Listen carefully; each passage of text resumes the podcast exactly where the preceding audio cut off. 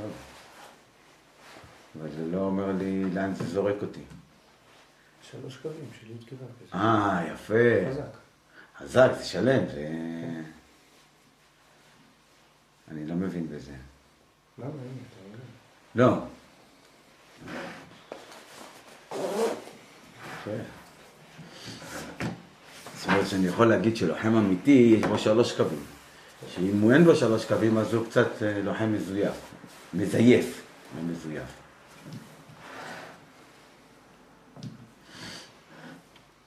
טוב, אנחנו בדף 336.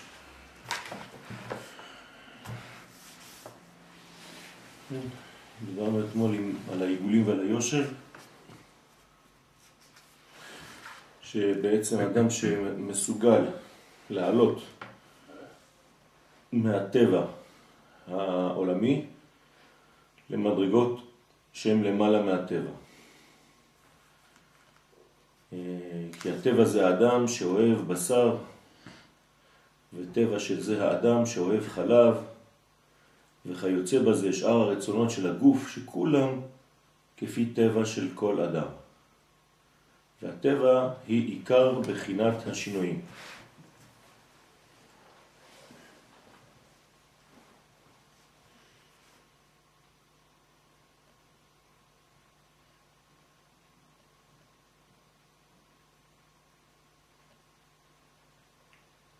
כל השינויים שבעולם, באדם ובזמן ובמקום, כולם הם בחינת טבע, שמשם בחינת קור וחום, כלומר שינויים, וכן שינוי המקומות ורצונות בני אדם שמשונים, שהכל כפי הטבע שנתן השם יתברך בעולם, באדם ובזמן ובמקום.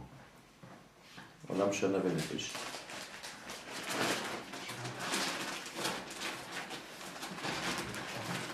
הבא.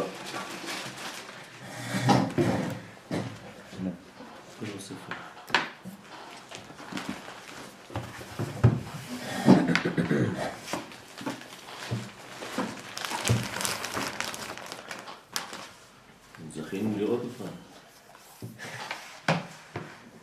שהכל כפי הטבע שנתן השם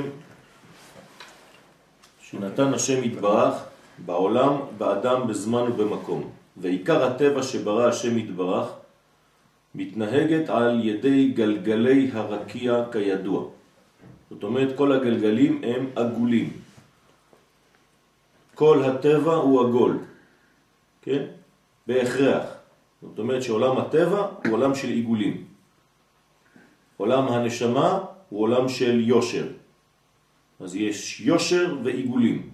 ישראל ואומות העולם, נשמה וגוף, שעיקרם נבראו בשביל הזמן. זאת אומרת שהזמן הוא עגול. זה הכוח של הזמן. כמו שכתוב, והיו לאותות ולמועדים ולימים ושנים, שעל ידם כל השינויים שבטבע האדם והזמן והמקום. אז הכל, כל מה שמשתנה הוא עגול. כל מה שזורם הוא עגול. בסדר? כמו כסף. מה זה כסף? למה הכסף הוא עגול? מי, מי החליט שהכסף יהיה עגול? בגלל שזה מתגלגל מאחד לשני. בסדר? וזה הצדיק שמשבר רצון תאוות גופו לגבי נשמתו. הוא מבטל רצונו מפני רצון השם יתברך. אז רצון השם הוא יושר. אוקיי? וכל העולם הזה הוא עיגולים. אז איך זה מבטל רצונו? זה לא שאתה מבטל, אתה פשוט מבטל את העיגול כלפי היושר. זה לא שהעיגול מפסיק להיות. הוא נמצא, אבל הוא תחת הנהגת היושר. זאת אומרת שהגוף שלי, שהוא עיגול, Mm. מתנהל לפי יושר. היושר, לפי כאילו, הנשמה, ולא ההפך. במרכאות לא כופה, אלא מלמד אותו לחיות על פי יושר. מנהג אותו, כשהוא עיגול. מנהיג אותו. מיישר את העיגול. נכון. זה לא שהוא מיישר את העיגול, הוא נותן לעיגול כיוון. מ- כן, זה לא נתפס מיישר את העיגול בצורות גרפיקה, אבל כשאתה אומר לא, מיישר זה- את העיגול זה- ב... זה- זה נתפס. כלומר, העיגול נהיה בעצם עיגול, ממשיך להיות עיגול, אבל יש לו כיוון. זאת אומרת ספירלה. זה נקרא נשות העיגול. בסדר? כמו בורג. אז יש לו כיוון. ואז יש לו כיוון, ואז הוא נכנס. כלומר, אם אני מסובב בורג, מה קורה? אני לא מכניס אותו ישר, אני רק מסובב אותו. הוא מתקדם לבד, כי נתתי לו כבר כיוון. כן. אה, דיברנו על זה שהמלחמה או הוויכוח בין תלמידי חכמים הוא דווקא אה, כן הולך עם הקו. מה זאת אומרת כן הולך עם הקו?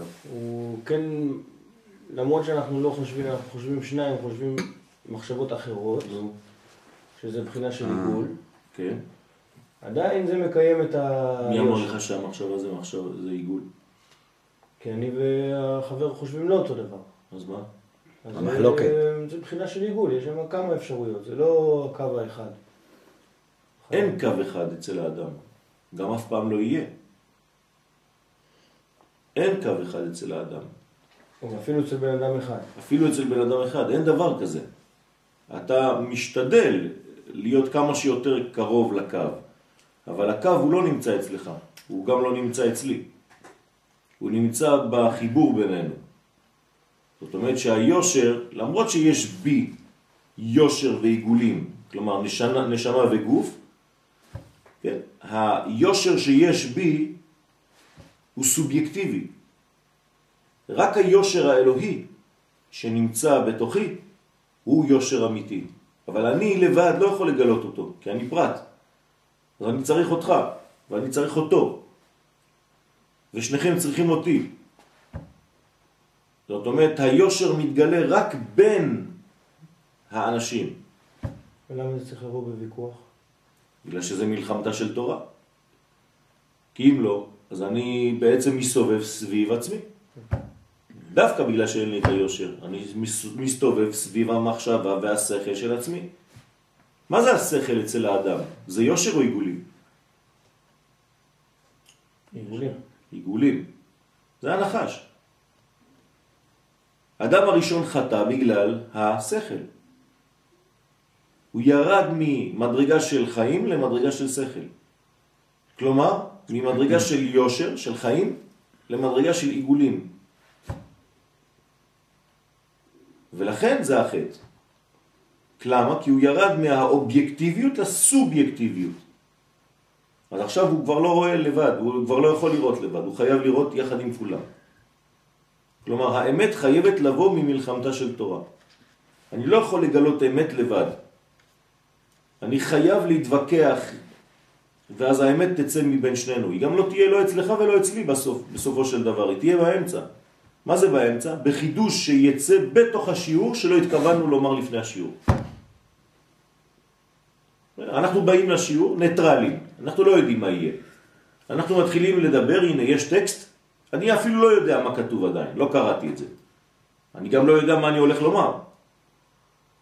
כלומר, אני נשאר פתוח לכל סיטואציה אפשרית. בין הוויכוח שיוצא בינינו, לא תכננתי שתשאל את השאלה ששאלת, אבל בגלל ששאלת את השאלה, אני חייב לענות לך עכשיו, אז זה דוחף אותי למדרגה, כן? דוחק אותי לאיזה מדרגה שאני צריך להוציא עוד משהו, ואתה תוציא עוד משהו, בסוף יצא לנו איזה חידוש באמצע, שאף אחד לא כיוון אותו, לא תכנן אותו. כן? זה האלוהות, ולכן זה נקרא שכינה. בסדר? אני, שאלתי את זה כי אני מנסה, אני כותב עכשיו שיעור להעביר לאנשים בתנועה. כן.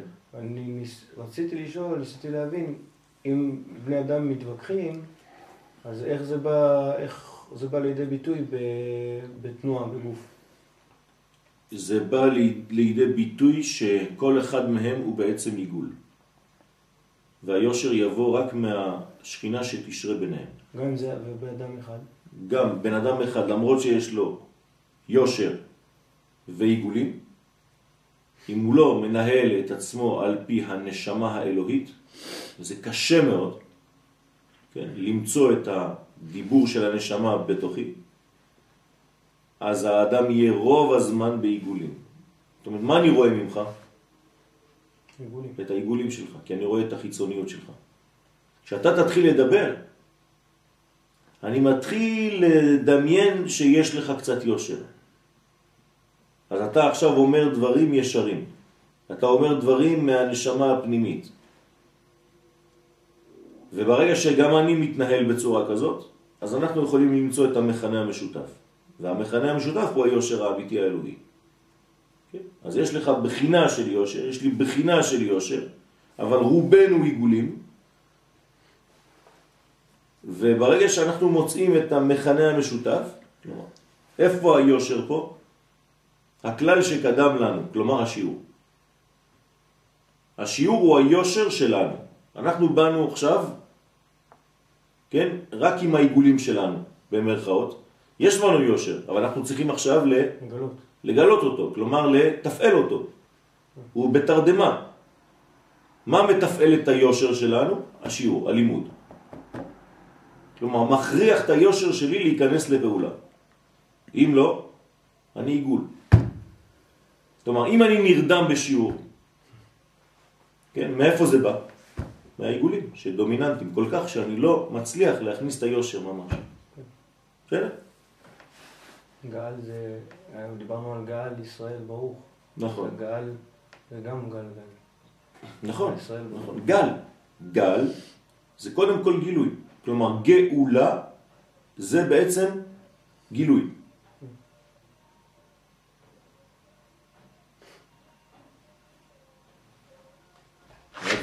זה שיעור אחר. כן. זה עיגולים. זה בדואין. כן. אז מבטל רצונו מפני רצון השם יתברך. אז איך, כשאני מבטל רצוני לרצון השם, מה זה אומר? שאני מתחיל, מתחיל להתנהל לפי היושר, לפי הצינור. רצון זה אותיות צינור, כן? זה היושר. רצון השם הוא יושר, הוא הקו, שבנוי הוא עצמו מג' קווים, לא לשכוח. הקו עצמו, אם אני מגדיל אותו, אני רואה שהוא בעצם בנוי מג' קווים, למרות שהוא נראה לי קו אחד. אין דבר כזה קו אחד. כל קו הוא ג' קווים. למה? כי בעולם שלנו, כדי שיהיה איזון, חייב להיות לפחות שלוש רגליים. השולחן לא יכול לעמוד על שתי רגליים. מה עם שלושת הקווים? חסד גבוהה תפארת, זה זה? כן? בגדול זה זה. כן, ימין, שמאל ואמצע. אז קוראים לזה בעצם חסד גבורה תפארת בגדול. כן, למרות שיכול להיות גם נצח עוד יסוד, אבל זה לא חשוב. אנחנו אומרים חסד גבורה תפארת, זה ג' קווים, זה נכון. זאת אומרת, ימין, שמאל, תפרוצי. ואת השם תעריצי. מה זה ימין ושמאל תפרוצי? אם אין לך ימין ושמאל, לא תפרוצי, אתה לא יכול לפרוץ, אתה לא יכול להתקדם. כדי להתקדם בחיים צריך ימין ושמאל. ואז אתה מתקדם. כן, בצבא מבינים את זה טוב, כן? זה ככה או ככה?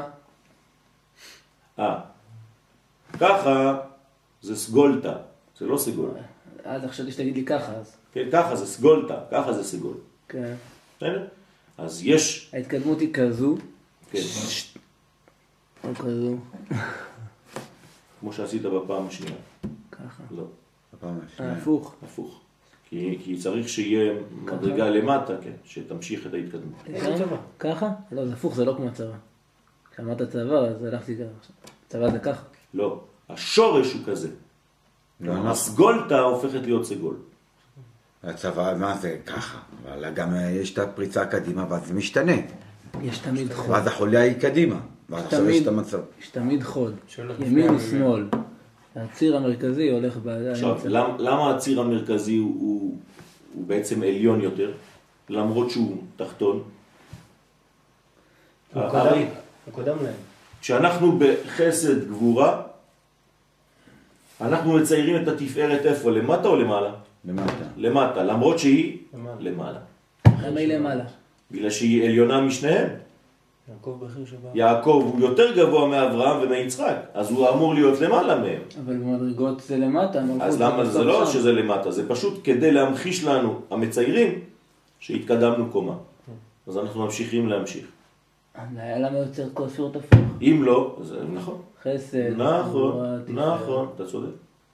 אני צודק, אבל זה בדיוק הפוך. נכון, כי אני ממחיש לך רק שאנחנו התקדמנו קומה. אם הייתי מצייר לך את זה הפוך, היית אומר לי, אז לא התקדמנו. ההפך, עלינו. לא, אנחנו לא רוצים לעלות. אין לנו לאן לעלות, אנחנו רק רוצים להוריד לעולם שלנו. לאן אתה רוצה לעלות? מה, אתה רוצה להיות הוא? הקדוש ברוך הוא יש לו רק מגמה אחת, לרדת. מה, אתה- ואתה רוצה לעלות? כל מי שרוצה לעלות אל הקדוש ברוך הוא, הוא אומר לקדוש ברוך הוא, לא, לא, תישאר שם למעלה, אני בא. לא צריך לצייר את זה כזה זה דיכוטומי. בדיוק אותו דבר. דו- דו-כיווני. לא, אין דבר יורד כזה. ואנחנו עולים. אין דבר כזה. אז איפה אנחנו נפגשים? באוויר? איפה שניפגש. לא. עלה ברצונו יתברך לברוא את עולמו באמצע. לא, בעולם הזה, בתחתונים. כל מי שלא מאפשר לקדוש ברוך הוא להתגלות אבל אנחנו בתחתונים, אומרים שעלינו לא. לא עלינו שום מדרגה.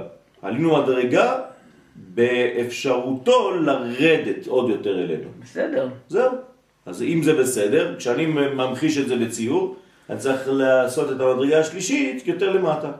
כי הכוונה היא לרדת למטה. דירה בתחתונים. אתה איתנו? כן, כן. בסדר? אז אני צריך כל הזמן להמחיש שזה יורד למטה. אני לא עולה לשום מקום. אם לא, זה כאילו אני אומר לקדוש ברוך הוא, כן, זה כמו מי שבא אליך הביתה. או שהוא נכנס לבית, או שאתה אומר לו, תחכה בחוץ, אני יוצא. הבנת את ההבדל? זהו. אז הקדוש ברוך הוא רוצה לרדת למטה, רוצה להתגלות בעולם הזה. ואם אני כל הזמן אומר ומשדר לתלמידים שלי שאנחנו עולים, זאת אומרת שאנחנו אומרים לקדוש ברוך הוא אל תרד, עזוב, עזוב, אל תרד. אנחנו באים אליך.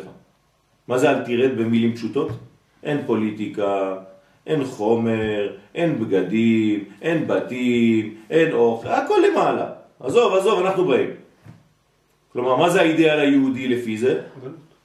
להתנתק מכל מה שחומרי, מכל מה שבעולם הזה. זה הגלות הכי גדולה שיכולה להיות. זה לא יהדות. והיהדות האמיתית, מה זה? ט"ו בשבט. לא, לא, לא, רד, רד. אדרבה. בסדר, אבל זה לא סותר שאפשר להגיד שעלינו מדרגה. מה זה עלינו זה מדרגה? מושג קיים. זה מושג שלא מבינים אותו. המילים קיימות, אבל אנשים לא מבינים עליית זה. מדרגה היא, היא, היא סובייקטיבית, היא לא קשורה זה לא. עולם, אני לא עולה אליו, אין יפה. מדרגות לשם. יפה. אז אתה צריך להסביר את זה לתלמידים, שרוב התלמידים לא שלי. מבינים את זה. מה זה זה המדרגה שלי. עוד פעם, קומה שלי. מה זה אותו אומרת? ויש אתה- לזה המון אתה מלמד? אתה מלמד? אני מלמד, אפשר לקרוא לזה, כן. יפה. אז אתה תראה שאם באמת תשאל את השאלה שלך לתלמידים, הם לא מבינים מה זה אומר. אני מלמד, אני יודע מה אני אומר לך. אנשים לא מבינים. אם אתה אומר להם, אנחנו עולים במדרגה, אתה מטעה אותם. הם חושבים באמת שאנחנו עולים לאיזשהו מקום, בעליות, הם לא מבינים שלא עולים, וצריך להגיד להם את זה במילים פשוטות, לא עולים, הוא יורד. אז הוא יורד בגלל העלייה שלי, יפה, בגלל ההתרחבות שלי. אז תקרא עלייה, התרחבות, זה אני מסכים, זה אני מקבל. התרחבתי, אז נתתי לו מקום יותר לשרות. אפשרתי לו לרדת. אז איך, אז אה, איך נקרא לעליית קומה? אפשר לקרוא לזה עליית קומה, בתנאי שאתה מסביר לתלמיד מה זה אומר. כי ככה, כי לפחות מה שאני למדתי, זה ככה זה כתוב, שיש. ככה זה כתוב בספרים, אני מסכים איתך. כל כולם, אבל צריכים להסביר את זה לתלמיד, מה זה אומר. אם לא, הוא יחשוב שהוא מתנתק והולך. אז אפשר לשנות את המושג הזה ולהגיד השבחת הכלי. כאילו, זה עוד שתי מילים שונות. נכון, אבל אתה צריך לה- להסביר את זה. למשל, תשאל אנשים שאפילו לומדים קבלה. מה קורה בעמידה? עולים. עליית עולמות. אנחנו עולים. לאן אתה עולה? ריבונו של עולם. מה זאת אומרת אתה עולה? אלא שאתה מתרחב בעולם הזה, ואתה אתה נותן למדרגה יותר עליונה לרדת. זה נקרא שעלית. כן, הסברתי לכם, זה כמו במכונית. לפעמים אתה שתי מכוניות, אחת ליד השנייה, ואחת מתחילה אה, להתקדם, אתה חושב שאתה עושה רוורס, אז אתה לוחץ על הברקס. זה אותו דבר. כלומר, כשאתה, כשהוא יורד, יש לך כאילו הרגשה שאתה עולה. ויש להם אחת מצטמצם. זהו. אבל הוא יורד. זה מה שצריך. וירד השם על ההר סיני. לא כתוב שעלינו. אסור לנו לעלות. ואתם? אל תעלו על ההר. משה עולה. דיר בלק. כן, משה לא עולה. שואלת הגמרא כמה. כמה, כמה משה עלה? שואלת הגמרא בדיוק בשביל לא להטעות אותנו. מה היא שואלת? הגמרא, מה זאת אומרת משה עלה? כמה הוא עלה? כמה עלה? אמה. מה זה אמה? הוא עשה צעד אחד קדימה בחיים שלו. אתם חושבים שזה כמו הסרט, שהוא עולה עם המקל שלו קילומטרים למעלה על ההר? זה נצרות, זה לא יהדות. אבל האמה הזאת יכולה להיות שוות ערך לרצו? בוודאי. האמה הזאת זה בעצם עשיתי פעולה של, כן, ש- כן, להיפתח. ומה זה אמה בלשון התורה? יסוד. הברית נקראת אמה. כלומר, היסוד נפתח. זהו, נתתי לו לרדת. אז מה המגמה? בחיים? המגמה בחיים זה לתת לקדוש ברוך הוא להתגלות ולא להפריע לו. זהו. ואיך? על ידי שאתה לא חוסם את כל המעברים שלך, תפתח אותם. זה תורה ומצוות, מעשים טובים, הכל, אבל בתנאי שאתה משתנה לא רק כשאתה עושה מעשים טובים. גם אתה משתעבד זה אליהם. משתנה? ל- ל- זאת אומרת שכל שיעור שאתה יוצא ממנו, אתה אדם אחר. זה לא סתם שקיבלת אינפורמציה, ידע. זו עליית מדרגה. נכון. זה נקרא עליית מדרגה. כלומר, הרחבת את הכלי שלך, ואז הוא יורד יותר. כן, זה עליית מדרגה. רק צריך לברר את המושגים, כי בדיוק, כתוב הרבה עליית בדיוק, עולמות. אני אומר, המושגים נמצאים, אין בעיה עם המושגים האלה. אבל תסביר אותם לתלמיד, כל פעם שאתה מדבר. אה, זה מושג אה, בעייתי. נכון. עליית מדרגה זה עליית מדרגה. לא. איך הגעתי לכאן לא. הבוקר? עליתי מדרגות. זה גם מושג בעייתי. אה, אתה בעיה. מערבב עיגולים ויושר עכשיו. איך אתה יכול לדבר על הקדוש ברוך הוא, תגיד לי? אתה יכול לדבר בכלל על הקדוש ברוך הוא? לא. על מה אתה מדבר? על מה שאני רואה. על גילוייו, נכון? כן, תגיד את המילים, על גילוייו. לא מדברים עליו, אלא על גילוייו. בוודאי. יפה. מה זה גילויו? איפה הוא מתגלה? בכל. אבל איפה זה בכל? בעולם הזה. יפה, בעולמנו. זה, זה המגמה שלו. רצה הקדוש ברוך הוא לעשות לו להתברך דירה בתחתונים. אוקיי, נו. זהו. אז הוא עשה. הוא לא עשה. הדירה קיימת. לא, היא לא קיימת. היא כל הזמן מתקיימת. היא בתהליך של קיום בזכותנו. אנחנו מאפשרים לו לעשות את זה.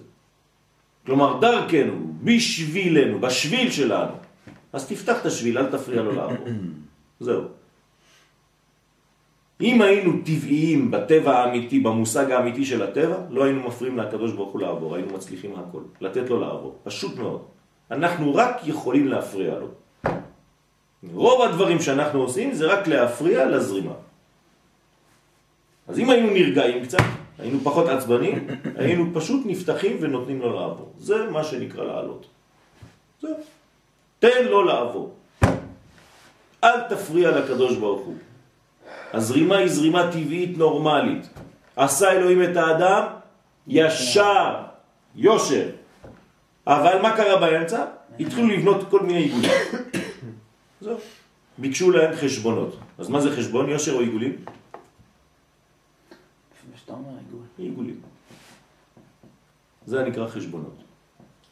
מלשון חשב. תגיד במילים פשוטות, מה התפקיד של האדם בעולם? אז אמרתי. מיליון פעמים, לא להפריע לאלוהות לרדת איך. לא מפריעים לאלוהות לרדת? אז אמרתי עוד פעם, אני חוזר, לא חשוב, אני יכול לחזור מהפעם. תחזור. כן? ללמוד, לפנות את השטח כדי לתת לאלוהות, לערכים האלוהיים, לרדת בעולמך. כלומר, שאתה לא תתנהג לפי חנן אל, שהאגו שלך אומר לך מה לעשות, אלא אתה חושב על כל תנועה ותנועה בחיים, האם זה מקדם את האינטרסים של הקדוש ברוך הוא שהוא יופיע יותר בעולם הזה. לא עושה בעולם הזה? תחליט. כדי שכל המדרגות של האלוהות הן שידריכו את המציאות. כלומר, המוסר לא יהיה מוסר שאתה ממציא, אלא מוסר שהוא המציא, שהוא ברא. שהיופי לא יהיה לפי מה שאתה חושב שהוא, אלא לפי מה שהוא אומר מה זה. שאהבה תהיה לפי המציאות האלוהית ולא מה שאתה מרגיש, אלא נתינה השפעה כמו שהוא רוצה. כלומר, תדמה למידותיו. מה הוא כזה, תהיה כזה, גם אתה. זהו. אם הוא ירוק, תהיה ירוק. מה? שאלה. זה תורה. קיבלנו כי תורה. מה הוא רחום איפה אתה רחום? רחום במה- שאני מבין. לא, אז בוודאי, אבל יש לך תורה. כי רחום אתה. למה כי רחום אתה? כי עשית 1, 2, 3. אז אני מנסה לעשות 1, 2, 3 כדי להיות כמוהו. בגלל זה קיבלתי דבר אובייקטיבי. אם אני עושה, אז אני עושה עיגולים, אני לא עושה עכשיו. לא חשוב, העיגולים שלך והיושר אתה מתנהל איך שאתה יכול בעולמך ואתה פשוט... מה הוא רחום. איפה אתה רחום? אני לא יכול לדעת מה זה רחום. רחום זה לפי מה שאני מבין. לא, יש לך תורה. בסדר, נו, למדתי בתורה, יפה. קראתי בתורה, יפה. ועכשיו אני אומר זה רחום. אז זה מה שהבנתי הרי. אז העיגול. שלך התקדם טיפה. התקדמת, עשית משהו. אולי התקדמתי. אז העיגול שלך עשה קו ישר. לא חשוב, אנחנו לא יודעים מי הוא. אנחנו רק משתדלים ללמוד. אף אחד לא מבין כלום. אנחנו כולנו מגששים באפלה, מהרב הכי גדול עד לילד הכי קטן. אבל אנחנו משתדלים לאט לאט להיפתח למה שכתוב, למה שקיבלנו מהאובייקטיביות הזאת שהיא תורה. אנא נפשי כתיבת יהיבת. זהו. אז הוא יורד, הוא זה יורד, הוא משפטים יורד. גם ל... גם לילד קטן בכיתה חופשים. א' וגם לחופשים, כן.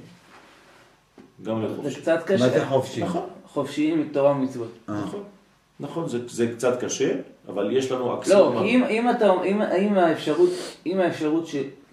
אם המטרה שלי בעולם זה לפתוח למדרגה כדי שיהיה יותר מקום לשפע לרדת, והדרך של לפתוח למדרגה זה על ידי לימוד תורה, נכון, אז אה, אני לא מבין את זה, אם אני חופשי, לצורך העניין. נכון. יש בעיה, מה זה לימוד תורה? ולכן...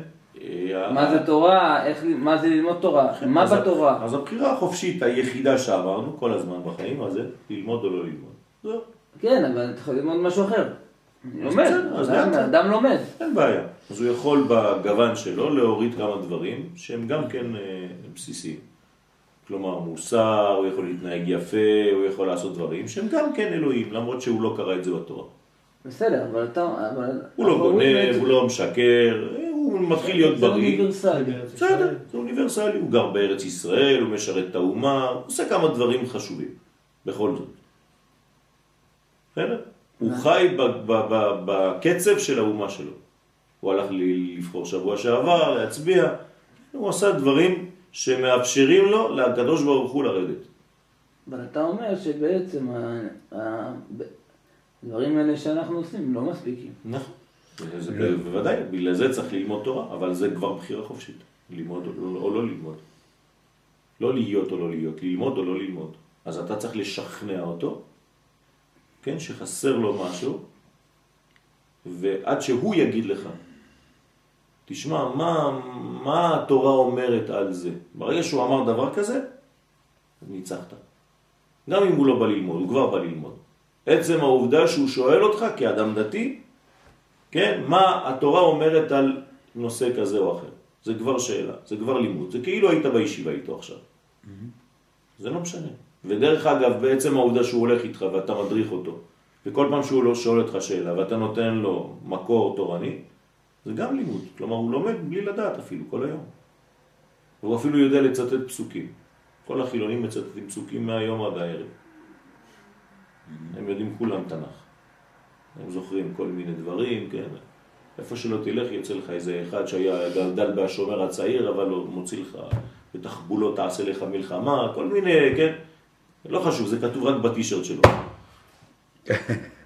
אז זה לא משנה, זה פסוקים מהתנ"ך, והוא יודע להגיד לך שיהושע היה לוחם, כי זה מה שמעניין אותו, עכשיו הוא איש צבא. זה לא משנה, אז זה גם פסוקים מהתורה. אז כל אחד בערכים שלו, יש לו את זה. כן, והוא אומר שבת שלום, גם אם הוא לא דתי. כי הוא חושב שזה סתם יום. בסדר. אז הוא כבר אמר שבת ושלום. שבת זה שמו של הקדוש ברוך הוא, שלום זה שמו של הקדוש ברוך הוא. הוא אומר את הדברים בלי לדעת. ורוב החילונים אומרים בעזרת השם. כן. רק הם לא עושים את התורה כפי שאתה עושה אותה. אבל זה בסדר, הם מלאים גם. ריקים שבכם מלאים תורה כרימון. ריקנים שבכם. אז צריך לראות את אחינו, את, את האחים שלנו בצורה מחודשת. לא לחשוב שהם כל כך ריקים.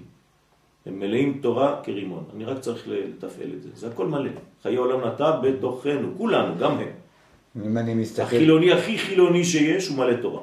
אם, אם אני מסתכל על החיצוניות שלו כביכול, שאין לו כיפה ושהוא נוסע בשבת, אז כאילו אני מסתכל בצורה עיגולית עליו. נכון. אתה לא יודע בדיוק לראות ולהסתכל, ואסור להסתכל בצורה כזאת.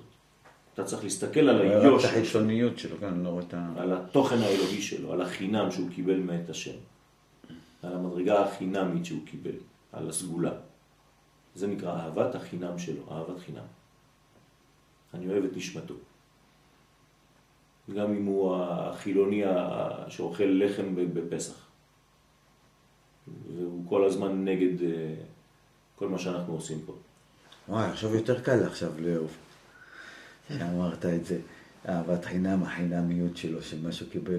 מה- אז אתה עכשיו, אני מחדד, כל שיעור אני אתה מחדד קצת יותר. מתחבר יותר לנקודה האלוהית שבו, נכון, ולא... אה, בדיוק. זה נקרא אהבת אז חינם. יותר קל אה, להתחבק עכשיו. וכשאתה שונא אותו, אתה שונא את החינם, שנאת חינם. לא, אז אתה צריך לאהוב את החינם. זה לא. זה חידוש של הרב צוקרמן. שליטה. בסדר? זה החינם. לאהוב את החינם שבשני. מה שהוא קיבל חינם. מאת השם. כלומר מתנה. סגולה. טוב? אתה קורא בעברית? עוד לא. קצת, קצת? קצת. אז תקרא. אה, אני רוצה לעורר אותך קצת. יאללה. אה, ועל כן? ועל כן, על ידי זה יש לו כוח לשנות הטבע בעולם ול- ולעשות ניסים ונפלאות בעולם. יופי. מה זה אומר? שהאדם יכול לעשות הוא בעצמו, היוד? מה הוא יכול לעשות, האדם? נפלאות. ניסים ונפלאות. שורה אחרונה. זאת אומרת שהאדם יכול לעשות ניסים ונפלאות. זאת אומרת לשנות את הטבע. יפה. איך הקדוש ברוך הוא נותן לך אפשרות? אתה, אתה בן אדם, איך אתה יכול לשנות את הטבע? צדיק גוזר והקדוש ברוך הוא מקיים. איך יכול להיות מצב כזה? אה, למה? כי אתה מתנהל יותר לפי היושר מאשר לפי העיגולים. ואם היושר שולט על העיגולים, זאת אומרת שהמעל הטבע שולט על הטבע. אז כשאתה מול ים סוף, מה קורה לים? נפתח. כלומר, כך- שום דבר לא תקוע בפניך. מה זה לעמוד בים סוף וזה נפתח? לא רצו לתת לך הלוואה בבנק. אתה הולך פיזית לבנק. אתה אומר, שלום, באתי בשביל ההלוואה. פתאום מחייכת לך. אין בעיה, אדוני, זה בסדר, שב. כמה אתה כמה צריך? אתה צריך? הנה, נקרא ים סוף עכשיו. אתם מבינים מה זה ים סוף? בקיעת ים סוף. זה לא שאני עומד מול הים כמו חנטריש וחושב שזה ייפתח. זה כל הדברים שנפתחים לי בחיים. זה נקרא בקיעת ים סוף. הקשר שלי איתך, הקשר שלי עם הילד, הקשר שלי עם האישה, הקשר שלי עם עצמי, המחשבה שלי, השיעור היה סתום, לא הבנתי כלום, פתאום זה נפתח. אתם מבינים מה זה בקיעת ים סוף? זה כל זה. אני הים סוף הכי גדול. נכון. ברגע שאתה פותח את עצמך, אתה מאפשר לישראל שבך אני. ראש הימי סוף. נכון. בעצם זה בקיעת המים, נכון, זה בקיעת- זה. בקיעת המים, ויבקעו המים, זאת אומרת, אתה נותן לישראל שבך לעבור. להתגלות. כמו שעושה הרב גבי. זה זה מה שאמרת בשיעור של שבת בצהריים? מה אמרתי? אני כבר לא זוכר מה אני אומר. אני לא זוכר מה אתה אמרת, כי אני לא הייתי שם, אבל... אה, משהו כזה. לא, אם אשתך זוכרת, אז כנראה שזה זה. לא, גם אמרת שהפקיעה זה חלק מהנתינת המקום מדרגה חדשה נכון, להיכנס. נכון. נכון. זה בעמוד השני, בשליש העליון. אוקיי, אז יפה. אז כשאני בעצם פותח, אני פותח את הים הסופי שלי, את ים סוף, את מה שהגדרתי כסופי, שאין אפשרות להתקדם ממנו. ברגע שפתחתי את זה, אפשרתי לישראל שבי, כלומר למדרגת היושר שבי, לעבור דרך מדרגת העיגולים, כי פתחתי את העיגולים, כי הים הוא עגול, המים הם עגולים. אני הייתי עושה את זה הפוך, אני מבין את זה הפוך. שהים סוף לא ייפתח עד שהישראל לא יגיע. נכון, זה אותו דבר. כלומר, הים נפתח בפניהם, וירא הים וינוס. ברגע שאתה מגלה את הישראל שבך, אתה יכול לפתוח את כל הבעיות נכון, שלך זה אותו דבר, זה נכון. בעזרתו. זה נכון. אם אתה בוחר להשתמש בו, אם אתה רואה... עכשיו, לפי מה שאמרנו, אם הייתם שמים בגובה שתי מדרגות, רק תשים, ת, תגידו לי איפה הם. איפה זה מצרים ואיפה זה ישראל. הנה, יש לי שתי נקודות. איפה זה מצרים? לא, מהר, מהר. אני לא. רואה את זה ככה. למעלה. ידעתי שזה למעלה, אבל זה נראה למטה. מצרים זה למעלה. למה? טוב, זה בגלל שזה זה פה. בגלל שזה לא מאפשר לך להתגלות במציאות. הרי אמרנו שכל המגמה האלוהית זה לרדת. מצרים חוסמת שלא ירדו הדברים, שישארו תקועים שם. ברגע שאתה יוצא ממצרים, אתה גורם לעם ישראל לרדת עד ארץ ישראל. הבנתם? זה הופך, זה הפוך ממה שאנחנו ראיתי את זה חושבים. הפוך, בתלת מימד, לא בצורה. לא חשוב, זה, מעטפת אפשר גם לראות את זה ככה, זה אותו. דבר. עולים לארץ ישראל. מעטפת ופנימי, אותו דבר. ראיתי את זה ככה. מה? עולים לארץ ישראל. יפה. אז עוד פעם אנחנו חוזרים לשיעור שלנו. טופוגרפיה זה אותו? גובה. הירידה לארץ. כלומר, הירידה לארץ ישראל, הארציות, לקדושה שבטבע, זאת העלייה הכי גדולה. עכשיו הבנת. אין יותר עלייה מאשר כשהם מורידים את השם, וירד השם על הר סיני, זאת העלייה הכי גדולה. כן, לכן מה אומר מיד התרגום כדי שלא נתבלבל? וירד השם על הר סיני, תרגום אונקלוס, והתגליה. הוא לא אומר לך אה, עליות או ירידות או לא יודע מה, מדרגות נאות. כלום, אלא והתגליה. זה נקרא לרדת. וירד השם על הר סיני, הוא מתגלה, פשוט מתגלה. מה אפשר לשם להתגלות בהר סיני? שהעולם מספיק מוכן, פנוי, להופעתו. הנה, אנחנו חוזרים לעלייה ולירידה. אתה איתנו? הבנת את העניין? קשה. כשאתה לומד, אל תסתכל על הטקסט. תסתכל עלינו. כן, כן. תהיה איתנו. כי אם אתה מסתכל פה, אתה לא תבין. כי בתנועה של מי שמלמד, יש, אה, הלימוד עובר דרך התנועה גם כן. בסדר? אז זה חשוב מאוד. כתוב, והיו עיניך רואות את מורך ולא את האותיות סתם. אז אתה תסתכל, צריך להסתכל על הרב. לך לישיבה, תראה כולם מסתכלים על הרב, ככה. יש בזה גם בעיה לכיוון השני. נכון. צריך ל- ל- ל- ל- לדעת איך להפנים את זה בצורה המאוזנת.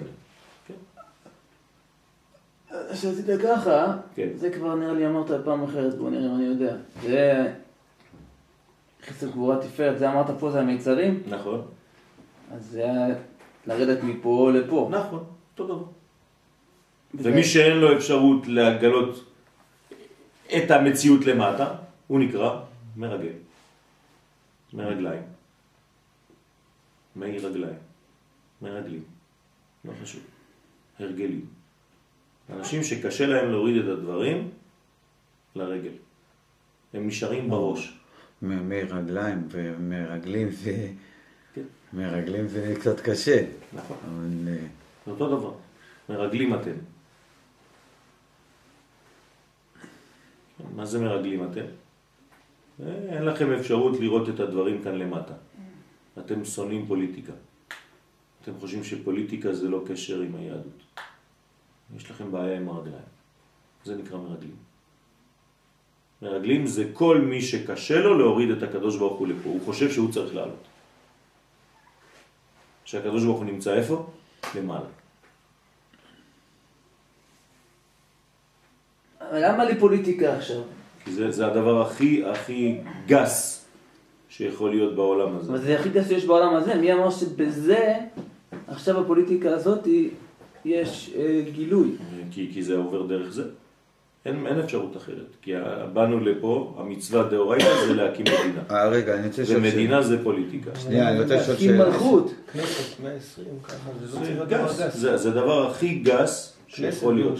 נכון, אבל זה נראה בחיצוניות כדבר הכי גס. ואני אומר לכם שהקדוש ברוך הוא נמצא בכנסת.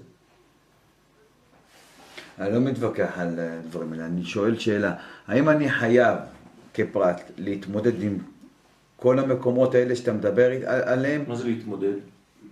יש דברים שאני בוחר אה, להתמקד בלעשות את הגילוי בתחומים אחרים, לא בתחומים מסוימים. אתה יכול לעשות... אני יכול גם ללכת ולראות את האלוהות גם ב... לא יודע איפה, בדיסקוטי מסיבות פול מון ו... בגראס ולא יודע איפה, כן, בבודהיסטים זה ובכל ה... זה יותר קשה. ברור. יפה, אבל- הקדוש ברוך הוא מתגלה בהכל. כן. אבל זה לא פסול אם אני בוחר בנקודות מסוימות להתמקד, למשל. בעדר עיזים. אין בעיה. אין בעיה. הקדוש ברוך הוא מתגלה בכל מקום, רק שיהיה לך יש העדפה.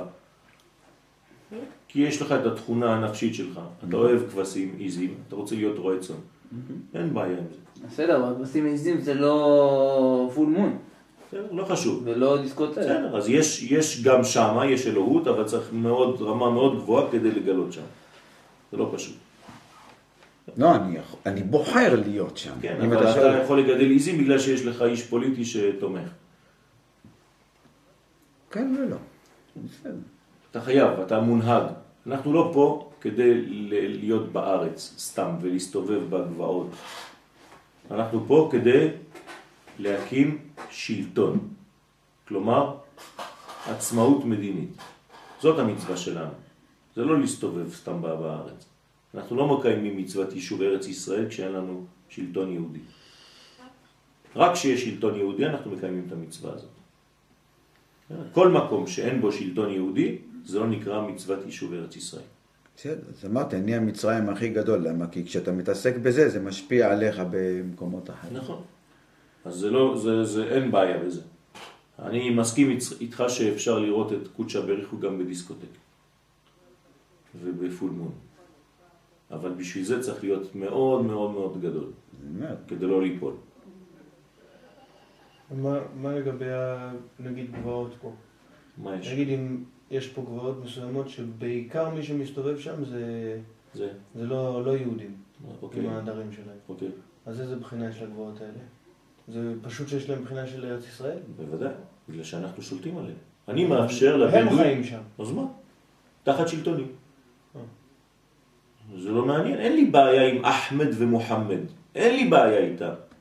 יש לי חברים, היית בא אתמול, היית מצלם אותי, היית רואה איך שאני מתחבק ומתנשק עם ערבי באבו גוש. ידיד נפש שלי.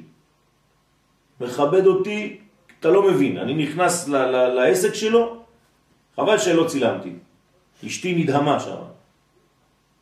אמרתי, מה, מה זה הכבוד הזה שהוא עושה לך? כאילו לא יודע מה נכנס שם.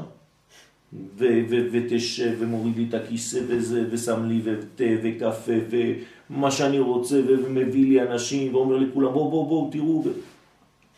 אין לי בעיה איתו, להפך, אני אוהב אותו. למה? כי הוא לא רוצה לקחת את השלטון שלי כיהודי מהמדינה הזאת. הוא מסכים שאני השולט פה ואני נותן לו אפשרות אפילו להיות מיליונר. אם הוא לא מסכים. אם הוא לא מסכים. אז אני צריך לגרש. התחילה הבעיה. לא, אבל מה עם הארץ שהוא יושב עליה? זה אין לא לי בעיה, אני. נותן לו לא. אפשרות לבנות בית פה. תפדל. תפתח עסק, תרוויח המון כסף, תנהג במכונית פאר. אין לי בעיה עם זה. כי הוא אומר לי, אני מכבד אותך, זאת אתה מדינה יהודית, ואתה מאפשר לי לחיות פה, בכבוד. אין לי בעיה. אבל ל, ל, לדעה שלו כלפי המדינה אין השפעה על הארץ. זה לא משנה, זה לא משנה. מותר לו שיהיה לו דעה, לא חשוב, אבל הוא מקבל את השלטון שלי, גם לך יש דעה אחרת ממני, וגם לו יש דעה אחרת ממנו. אני אומר, אם הוא לא מקבל את השלטון שלו, אם הוא לא מקבל את השלטון, זה אויב. והוא לא משפיע על הארץ, עדיין הוא, עדיין הארץ נחשבת... אה, זה לא משנה, זה שלי עדיין. הוא יכול לא לקבל את השלטון, אבל זה שלי. כלומר, כל מי שמקבל את הזהות היהודית של המדינה הזאת, אני מאפשר לו לחיות בשקט פה. ואני יכול לתת לו, אפילו לשלוח לו לקוחות, וזה מה שאני עושה, אני שולח לו מלא לקוחות. הבן אדם הזה הוא נאמן למדינת ישראל. מה זה- מה זה שלטון? שלטון זה אומר פוליטיקה. שיש לי שלטון, זאת אומרת שיש לי צבא, יש לי כסף, אנחנו מדברים פה בשקלים, לא בדינרים. יש לי צבא, צבא הגנה לישראל ולא משהו אחר. ויש לי ראשי ממשלה, ראש ממשלה ושרים ו- וכנסת ש- שמנהלת את המדינה, חוקי בתי משפט, זה חוקים שלנו, זה. זה נקרא שלטון. בשביל מלך, מה זה מלך בהלכה? אדם שיש לו את מה שאמרתי עכשיו. אז איך אנחנו יכולים ליצור מצב שיש לנו שלטון, ואנחנו נותנים להם להיבחר לשלטון שלנו, שיכול להיווצר מצב שהם יהיו השולטים שלנו. יש בעיה בזה. המנגנון פה הוא נכון, קלוקל. נכון, נכון, יש בעיה בזה, צריך להיזהר מאוד מאוד, כן? עד איפה נותנים להם אפשרות, כן, להרים... אה, ול- לא, בנושא של מלוכה לא צריכה להיות אפשרות בכלל להיכנס לנתיב הזה. נכון, נכון, כתוב, כשאתה בוחר לך מלך, כתוב, איך כתוב על בחירת מלך? שום תשים עליך מלך, מעמך. לא מעמך, קרב אחיך. מקרב אחיך. זהו, יש לנו הנחות. עוד פעם, לא יודע מה לעשות, תורה. אני הולך לפסוק. הבנתם איך עושים? אנחנו לא ממציאים דברים. הוא נתן לנו את התורה, הוא האובייקטיבי. הפוליטיקה כרגע זה סוג של המצאה. לא, היא, היא, היא במתכונת שלה זה סוג של המצאה, הוא רוצה. שיפתחו בכנסת את התנ"ך ויראו פסוקים. כן, כן, ואז יראו שאי אפשר ליצור מצב שמפלגות ערביות יהיו שם. בסדר, אז זה, זה, זה, כי, זה כי תהליך. זה נוגד את המשפט הזה כביכול. נכון, אם אז זה סתם תהליך. אני... אז זה תהליך. תהליך שלאט לאט... אז צריך- אני כבר לפני 20 שנה ראיתי שזה לא הגיוני המשחק הזה. אז אתה אז צריך- אז יצאתי, אני לא יכול אה, לשחק לא. אה, אה, כדורסל במשחק כדורגל. לא. חוקים של כדורסל לא, במגרש לא, כדורגל. לא אדוני, אתה טועה. אתה צריך להצביע כדי שחדש יצא מהכנסת. זה מה שקרה לו. השנה הצביעו וחדש יצא. אין יותר. לא, אני מדבר איתך, אני מדבר איתו, שתבינו שהשיטה לא נכונה וצריך לשנות אותה, ותשנו איך מהיסוד שלה. משנה? לא על ידי זה שכולנו לא נבחר בהם. אז הערבים יבחרו בהם, אבל אני נותן להם אפשרות אלקטורלית לא חשוב. להיכנס. אתה עכשיו מגביר על ידי ההצבעה שלך שלטון יהודי בארץ ישראל. אוקיי, יהיה לי רוב יהודי. עדיין הכנסתי מפלגה של שתי מנדטים לתוך המערכת. עכשיו עוד ארבע שנים פחות ועוד ארבע שנים פחות, זה תהליך. למה? יש להם תמיד את אותו כוח שלהם, הערבי לא, שיבחר בהם. זה היום. אלא אם כן תגדיל את ה... זה היום, לא צריך לפחד. ההיסטוריה מראה לנו שלאט לאט התהליך מתקדם. אני לא מפחד בשום מקרה. יפה. לא כך ולא כך. אבל צריך להיות שותף לדברים, כדי להיות שותף לזה שיום אחד השלטון הזה יהיה ישראלי לבד. אתה עשית משהו בשביל שזה יהיה. עד כאן להיום. סליחה שהכנסתי. לא, זה נושא חם זה- ביותר, זה, ככה ככה לומדים. J'ai décidé, tu viens me voir quand alors Euh, ok, ok, j'ai un tout à l'heure. euh, Allez, tודה רבה. תודה רבה,